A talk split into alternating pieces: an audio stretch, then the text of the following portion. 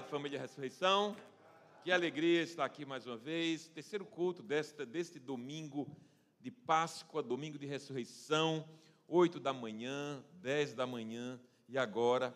Vocês são muito bem-vindos e bem-vindas em nome de Jesus. Você também que está no Instagram Anglicana Ressurreição, seja bem-vindo e bem-vinda. Você que está no YouTube Anglicana Ressurreição, seja muito bem-vindo e muito bem-vinda. Tenho certeza que você será abençoados, abençoados a todos.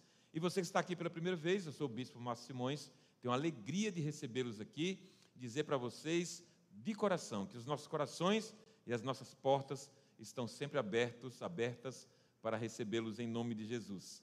Quero convidar você à leitura da palavra de Deus no Evangelho de João, capítulo 20, versos de 1 a 18. Se você preferir, estará na tela, na mesma versão que eu lerei, nova versão internacional. E eu farei na Bíblia de papel. Eu sugiro que você faça também, porque você pode fazer anotações, mas se não for o caso, você pode abrir o seu aplicativo. Você pode abrir o aplicativo da Anglicana Ressurreição e lá vai ter Bíblia, na mesma versão que nós estamos trabalhando aqui, e pode lhe abençoar também. João capítulo 20, versos 1 a 18, diz assim a palavra do Senhor. No primeiro dia da semana, bem cedo, estando ainda escuro, Maria Madalena chegou ao sepulcro e viu que a pedra da entrada tinha sido removida. Então correu ao encontro de Simão Pedro e do outro discípulo, aquele a quem Jesus amava, e disse: Tiraram o Senhor do sepulcro e não sabemos onde o colocaram. Pedro e o outro discípulo saíram e foram ao sepulcro. Os dois corriam, mas o outro discípulo foi mais rápido que Pedro e chegou primeiro ao sepulcro. Ele se curvou e olhou para dentro. Viu as faixas de linho, mas não entrou. A seguir, Simão Pedro, que vinha atrás dele, chegou, entrou no sepulcro e viu as faixas de linho, bem como o lenço que estivera sobre a cabeça de Jesus. Ele estava dobrado à parte, separado das faixas de linho. Depois, o outro discípulo que chegara primeiro ao sepulcro também entrou. Ele viu e creu. Eles ainda não haviam compreendido que, conforme a Escritura, era necessário que Jesus ressuscitasse dos mortos. Os discípulos voltaram para casa. Maria, porém, ficou à entrada do sepulcro chorando. Enquanto chorava, curvou-se para olhar dentro do sepulcro e viu dois anjos vestidos de branco, sentados onde estivera o corpo de Jesus, uma cabeceira e outro aos pés. Eles lhe perguntaram: mulher, por que você está chorando? Levaram embora o meu senhor, respondeu ela e, e não sei onde o puseram. Nisso ela se voltou e viu Jesus ali em pé, mas não o reconheceu. Disse ele: Mulher, por que está chorando? Quem você está procurando? Pensando que fosse o jardineiro, ela disse: Se o Senhor o levou embora, diga-me onde o colocou e eu o levarei. E Jesus lhe disse: Maria. Então, voltando-se para ele, Maria exclamou em aramaico Rabone, que significa mestre.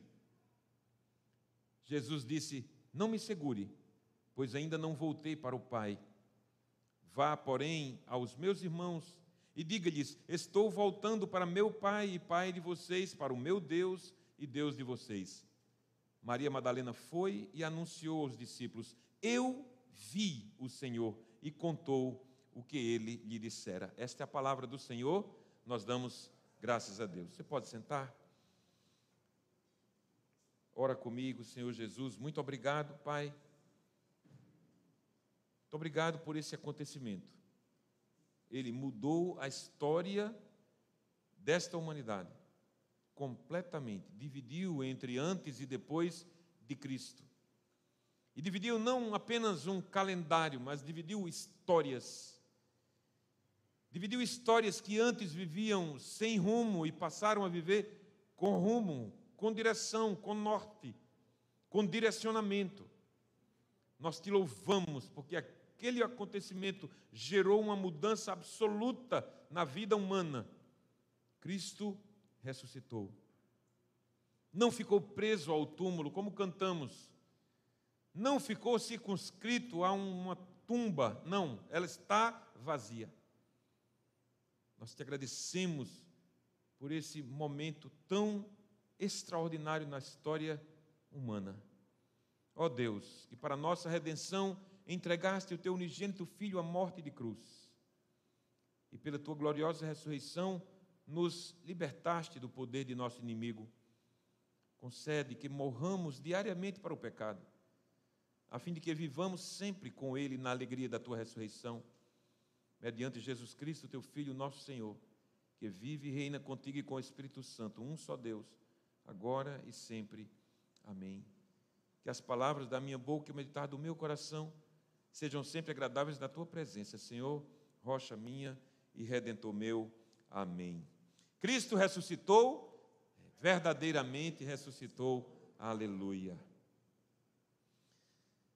Queridos irmãos, a sexta-feira passou com um nó na garganta, um gosto amargo na boca.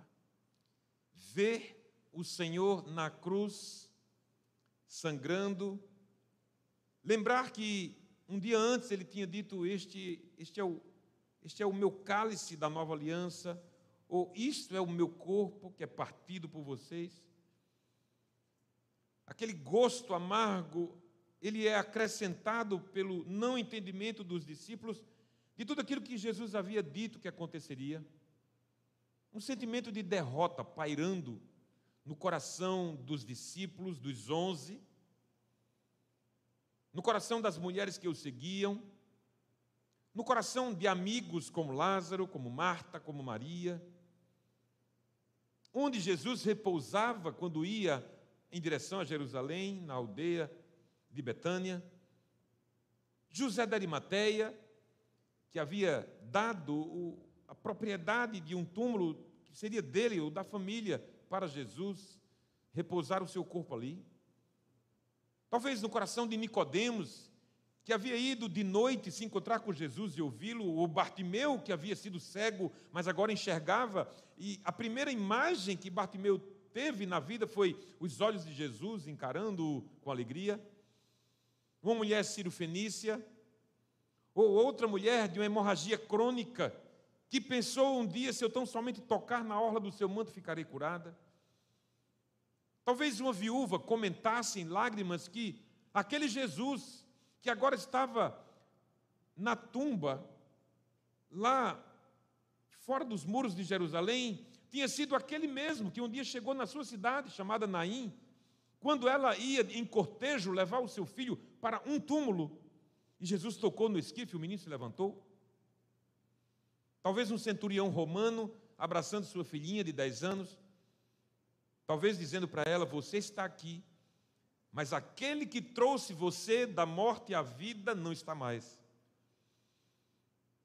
Um ex-leproso, um ex-paralítico, um homem que tivera a mão restaurada e tantos outros, talvez, certamente, naquele tempo, penso eu, sofrendo esse gosto amargo, esse nó na garganta daquela sexta-feira tão fatídica. Mas o tempo não para e o sábado chega. É feriado em Jerusalém, é feriado em Israel. É um feriado de descanso e também um feriado religioso. É dia de ir ao templo, movimentação ali, cheiro de incenso.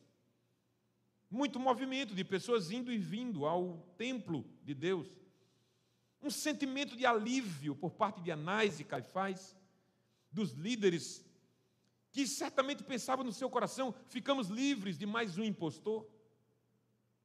Era assim que tratavam com Jesus. Os sacrifícios no templo seguiam o seu curso.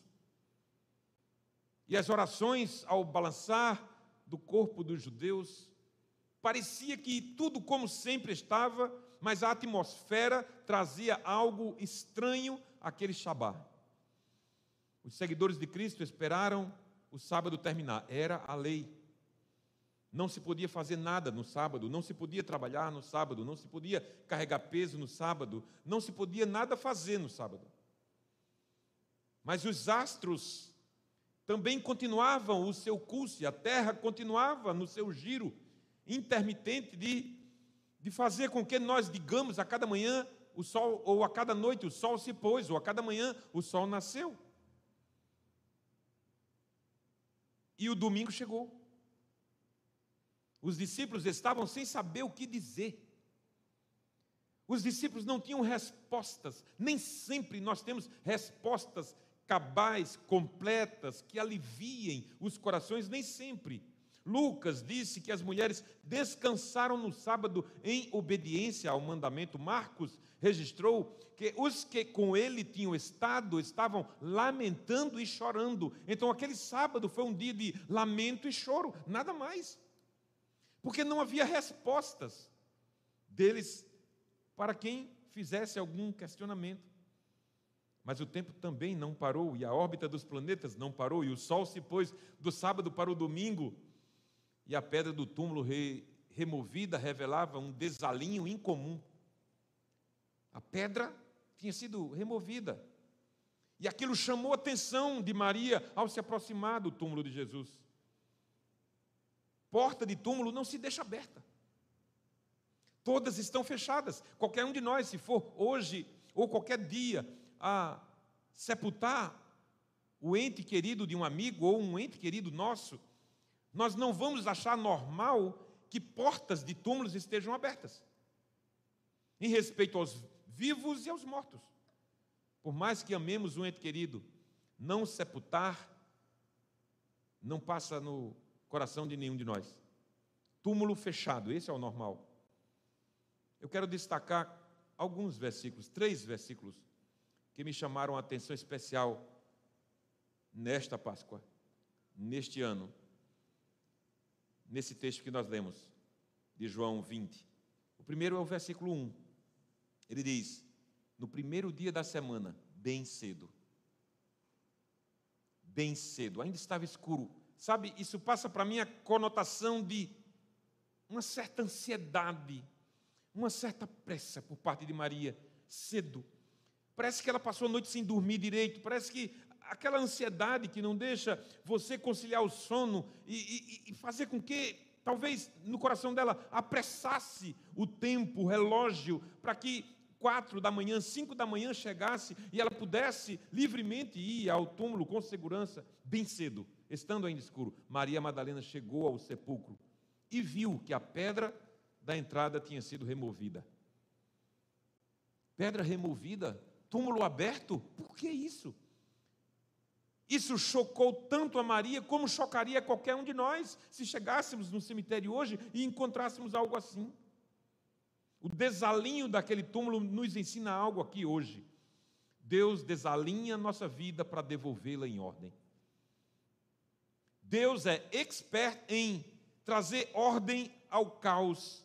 Isso me faz lembrar Gênesis 1, quando a Bíblia diz que a terra estava sem forma e vazia e o Espírito de Deus pairava sobre a face das águas, e Deus traz ordem ao caos do planeta. Assim também Deus traz ordem ao caos da nossa vida. Quando ele disse: "Haja luz", e aconteceu a luz no universo, nessa galáxia, também acontece luz na vida daqueles que estão em trevas.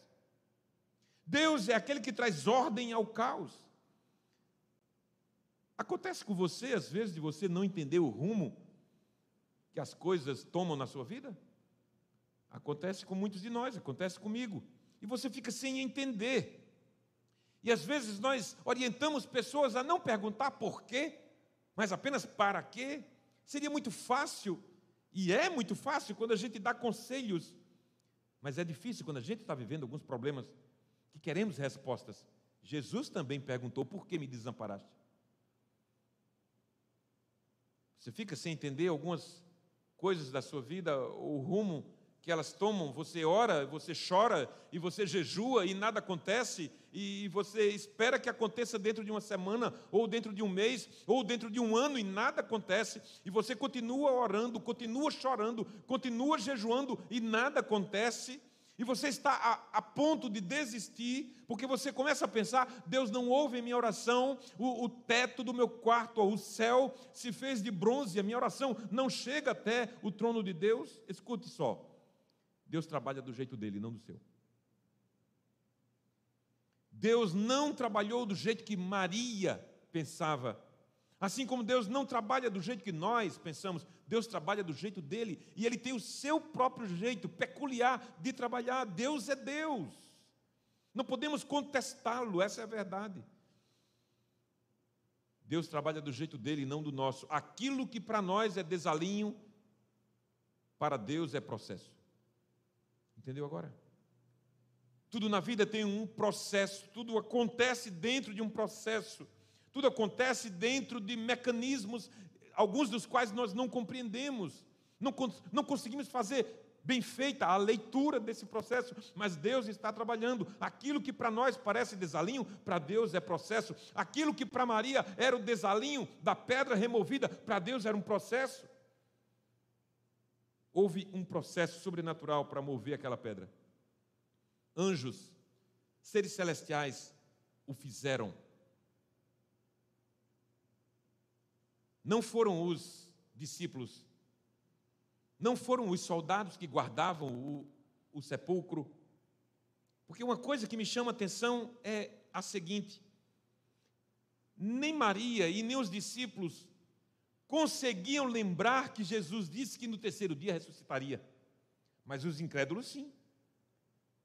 Os fariseus lembraram, e o que foi que fizeram? Foram a Pilatos e pediram a Pilatos uma guarnição, pediram a, a, a Pilatos um batalhão de soldados para cobrir, para dar cobertura, segurança ao túmulo, para ninguém roubar o corpo. Ora, se os incrédulos lembram do que Jesus falou, se os incrédulos estão atentos àquilo que Deus fala, o que acontece com crentes? Isso se repete hoje. Muitos crentes estão alheios ao que Deus está falando, pelo simples fato de esperar que as coisas aconteçam no, aconteçam no seu jeito. Mas Deus tem o jeito dele. Houve um processo sobrenatural, seres celestiais, soldados estupefatos, tendo que explicar o inexplicável. Talvez com você seja assim, talvez você tenha sido duro como pedra para os seus familiares. Talvez a pedra que você precise pedir a Deus para retirar seja você mesmo ou você mesma. Sabe, gente, às vezes a gente quer que Deus faça do nosso jeito, e Deus está fazendo do jeito dele. Maria queria simplesmente é, pedir a alguém que afastasse a pedra para encontrar um corpo lá dentro, mas não havia mais corpo lá dentro. Em 2018 eu estive em Jerusalém e há um lugar fora da cidade, dos muros de Davi, e há um lugar que é tido como a possibilidade de ali ter sido o lugar onde Jesus foi sepultado, e lá na entrada daquele túmulo, na pedra, está lá escrito: Ele não está aqui. Ele não está aqui, Jesus não ficou aqui, não há restos mortais do nosso Salvador, ele ressuscitou, ele vive, por isso nós podemos crer no amanhã, aleluia, Cristo ressuscitou, verdadeiramente ressuscitou, aleluia. Então talvez seja essa pedra que Deus queira remover, e você tenha tanta dificuldade de lidar com isso. Talvez você esteja sendo duro demais para com o seu cônjuge ou com seu filho, ou com seus pais, ou para com você mesmo, na dificuldade de perdoar um pecado que Deus já perdoou e nem lembra mais. Pedras que Deus quer remover e você não compreende esse processo. Como você tem respondido aos processos de Deus na sua vida? Será que Ele tem tentado alertar você sobre o perigo do alinhamento com este mundo? Porque a Bíblia nos diz que quem quer ser amigo de Deus não pode ser amigo do mundo ao mesmo tempo. Não dá para servir a dois senhores. Sim, ele desalinha, mas porque quer devolver em ordem aquilo que ficou desalinhado. O que fazer então? O que é que você e eu temos que fazer? O que é que precisamos fazer quando Deus começa um processo de realinhar, de trazer ordem ao caos? Entrega a tua vida para Ele. Diz a ele: chega, basta, não consigo mais, não consigo dirigir minha própria vida, eu não sei mais o que fazer. Entrega a tua vida a Ele, tudo o que você é, entregue a Deus, seus sentimentos, suas vontades, seus sonhos, seus planos, seus talentos, tudo aquilo que você é e tem, entregue a Deus, sua casa, sua família, seus filhos, sua carreira profissional, entrega a Ele, confia nele, o mais Ele fará. Deus quer remover as suas pedras.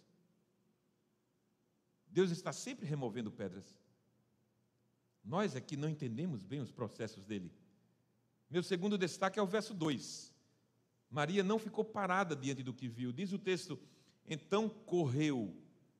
Percebe a pressa de Maria? Percebe a ansiedade de Maria? Percebe a tentativa de entender o que estava acontecendo? Ela corre ao encontro de Simão Pedro e do outro discípulo, a quem Jesus amava, e disse: Tiraram o Senhor do sepulcro e não sabemos onde o colocaram. Olha, ela ainda estava com um pensamento diferente dos fariseus, de não entender e não lembrar o que Jesus havia dito acerca de algo chamado ressurreição. Roubaram o corpo do nosso Senhor, colocaram em algum lugar, a gente não sabe onde ele está. A atitude de Maria nos ensina que nunca estaremos adequadamente prontos para o sobrenatural. Então, relaxa um pouco, porque a gente não vai entender todos os processos de Deus.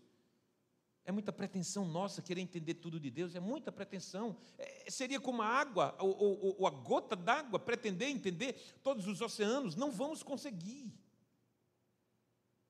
O entendimento de Maria era que o corpo de Jesus havia sido retirado do túmulo. Alguém tinha tirado ele de lá. Mas que ele estava em algum outro lugar. Eu não sei Quanto tempo exatamente Maria andou com Jesus? A Bíblia não relata esse tempo. Mas Lucas nos diz que Jesus a libertou de sete demônios. Assim, expressamente dessa forma. E a partir de então ela passou a segui-lo junto com outras mulheres. Joana, Maria, mãe de Tiago. Isso quer dizer que Maria viu milagres.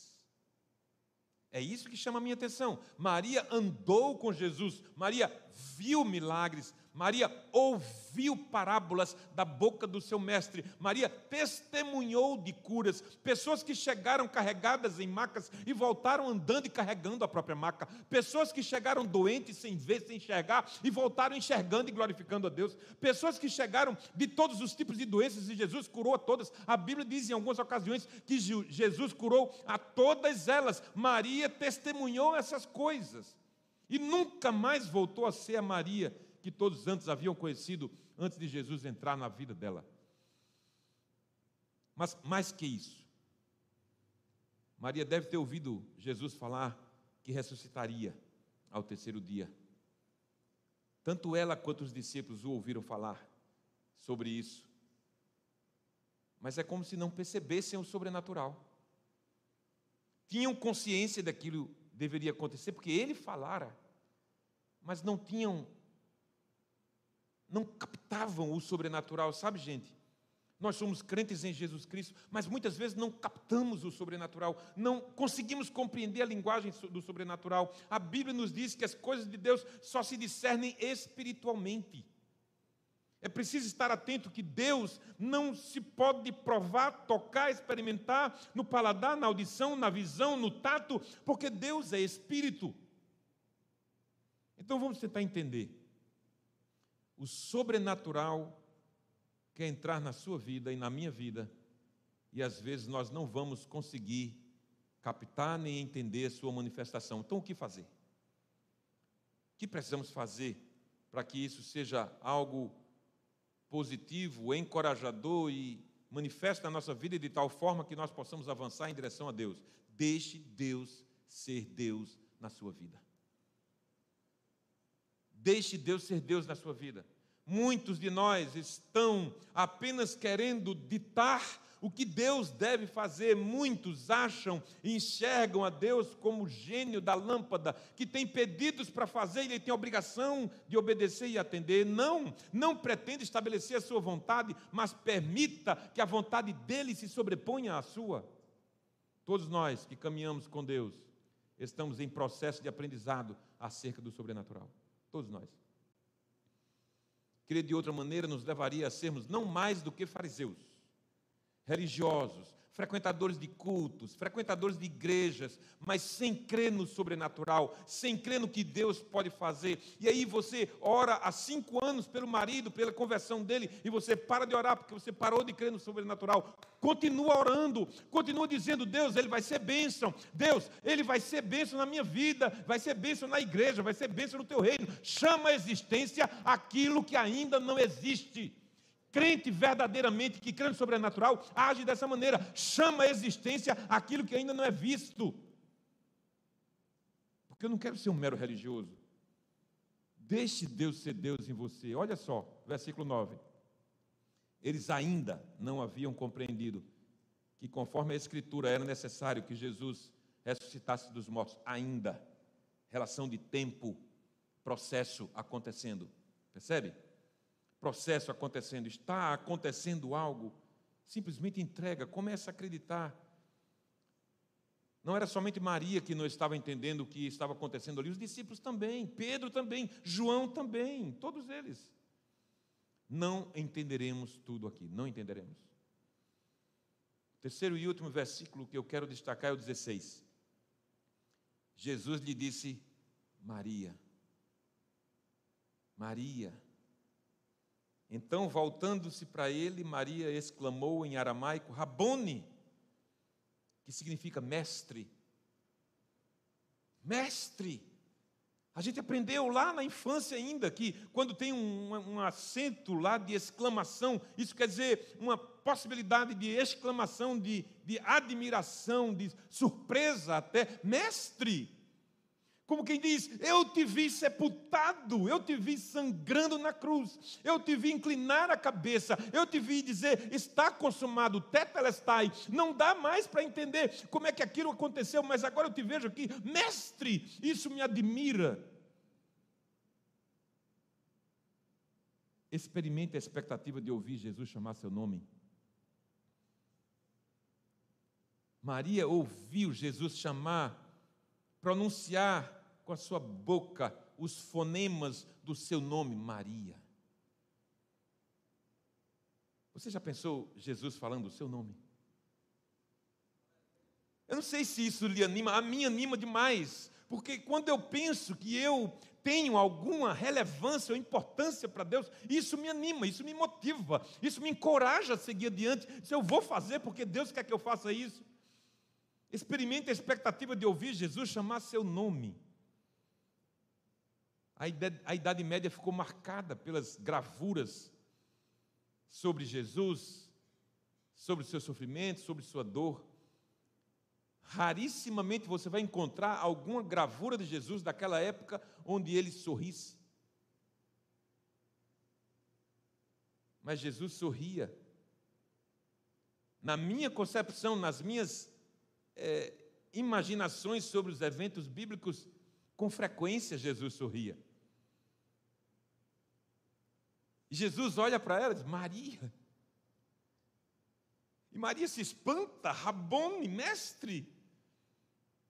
E o texto diz que ela se aproxima porque Jesus diz: Não, não me toque ainda, não me segure, eu ainda não fui ter com meu pai. Olha, quando eu, eu falei no, no começo, na introdução, o passado de Maria, relatado pelos evangelistas, é que ela havia sido oprimida por sete espíritos demoníacos. Mais nada. Alguns dizem que ela tinha sido uma prostituta, outros dizem que ela tinha sido uma adúltera, alguns fazem correlação com João 8, que diz que aquela mulher foi flagrada em adultério, mas nada da Bíblia aponta para que tenha sido ela, apenas diz que ela foi atormentada por espíritos demoníacos. Há relatos abundantes de pessoas oprimidas ouvirem vozes, sabe? Quando a pessoa atenta contra a própria vida, quando a pessoa está no meio de uma confusão, e ele lembra que está armado e a voz diz assim: atira, atira. Ele te ofendeu, ele te humilhou, atira. Porque o diabo não vem senão para matar, roubar e destruir. Mas Jesus não estanca a sua palavra, a sua frase, ele diz: Mas eu vim para que vocês tenham vida e vida abundante. Mas o diabo está dizendo: atira, mata. O diabo leva alguém para a ponte lá em Gravatar e diz: Pula, pula. Teus problemas vão acabar hoje. Você não vai mais sofrer, você não vai mais perder o sono, você não vai mais ser humilhada. Pule.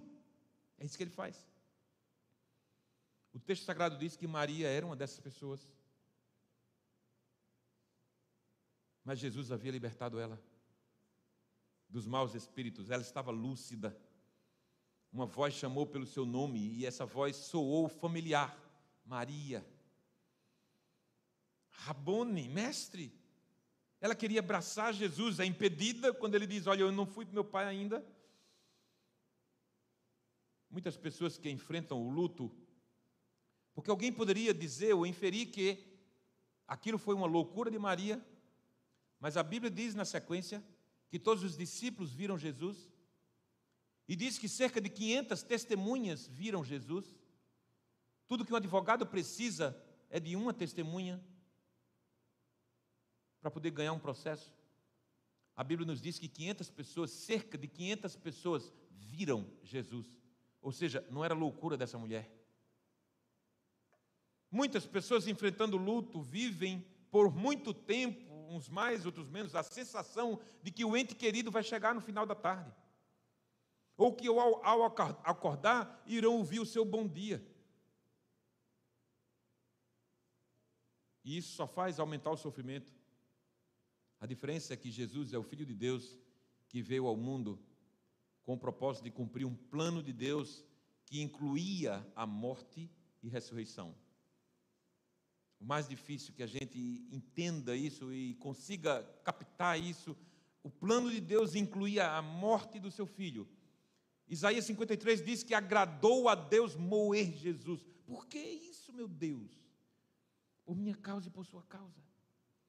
Agradou a Deus moer Jesus porque Ele ama você e a mim. Agradou a Deus moer Jesus porque Ele queria salvar toda a humanidade perdida que havia dado as costas a Ele.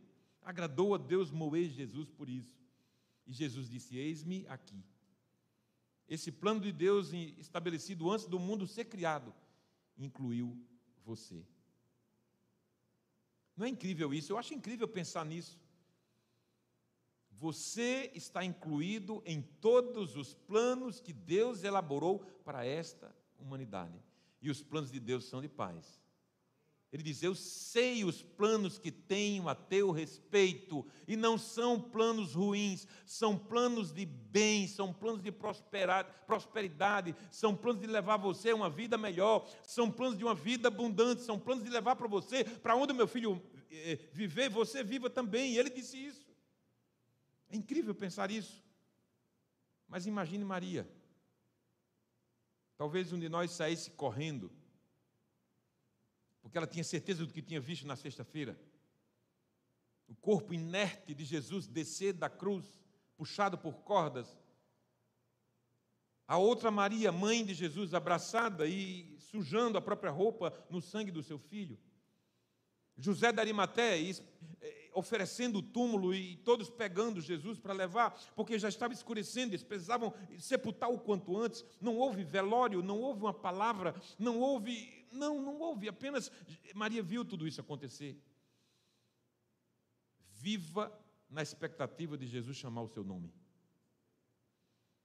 E como aconteceu a Maria, isso implicará para você libertação de todos os males implicará para você saúde emocional, implicará para você certeza do amanhã, e implicará para você segurança em tempos difíceis, vida eterna com Ele, porque Ele nos quer onde Ele está. Ele afirmou isso. A sua vida está desalinhada? Não se afobe, não se perturbe. Deus pode estar permitindo que isso aconteça para trazer ordem ao teu caos. Então, quando você estiver bem perturbado, lembra em Romanos 8, 28, Deus faz com que todas as coisas cooperem para o bem daqueles que o amam. Então a pergunta não é se Deus está fazendo o seu bem, a pergunta é o quanto você ama Deus. A pergunta é: você ama Deus? Deus está trazendo ordem ao seu caos. Aquilo que está momentaneamente desalinhado é, uma, é um lembrete para você de que Deus está operando para o seu bem. Você se acha despreparado para o sobrenatural? Relaxe, porque todos nós estamos despreparados para o sobrenatural. Tente se acalmar ou lembrar do salmista o salmista, quando ele disse: Aquietai-vos e sabei que eu sou Deus. Jamais estaremos prontos totalmente para Ele, jamais. Então, somente gere a expectativa de Jesus chamar pelo seu nome. Você pode dizer amém? Você pode ficar de pé? Vamos orar. Glória a Deus. Cristo ressuscitou, verdadeiramente ressuscitou. Aleluia. Senhor Jesus, porque o Senhor vive, nós podemos crer no amanhã. Porque o Senhor vive, Maria teve uma alegria indizível, como Pedro, como João.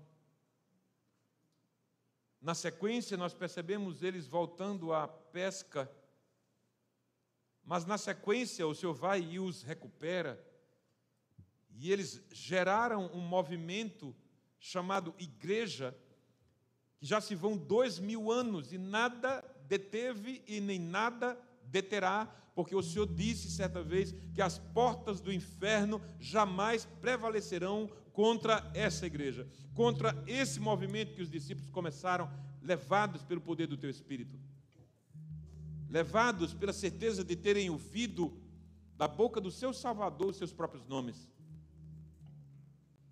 Senhor Deus, nós não vamos entender todos os processos sobrenaturais, apenas queremos crer que tu ressuscitaste dentre os mortos. E por isso nós podemos crer no amanhã. Porque o Senhor vive, nós podemos crer no amanhã. Porque o Senhor vive, certezas chegam ao nosso coração, fortalecendo a nossa vida. Porque o Senhor vive, aquilo que está desalinhado começa a ser visto como um processo.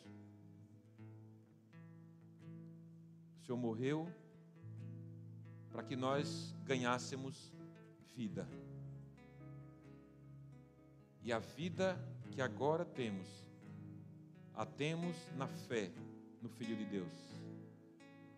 Nós te agradecemos, Senhor, por tão grande salvação. Em nome de Jesus. O Senhor te abençoe e te guarde. Senhor faça resplandecer o seu semblante sobre ti e te dê a paz.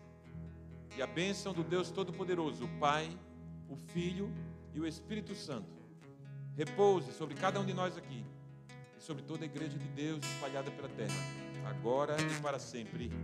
Amém.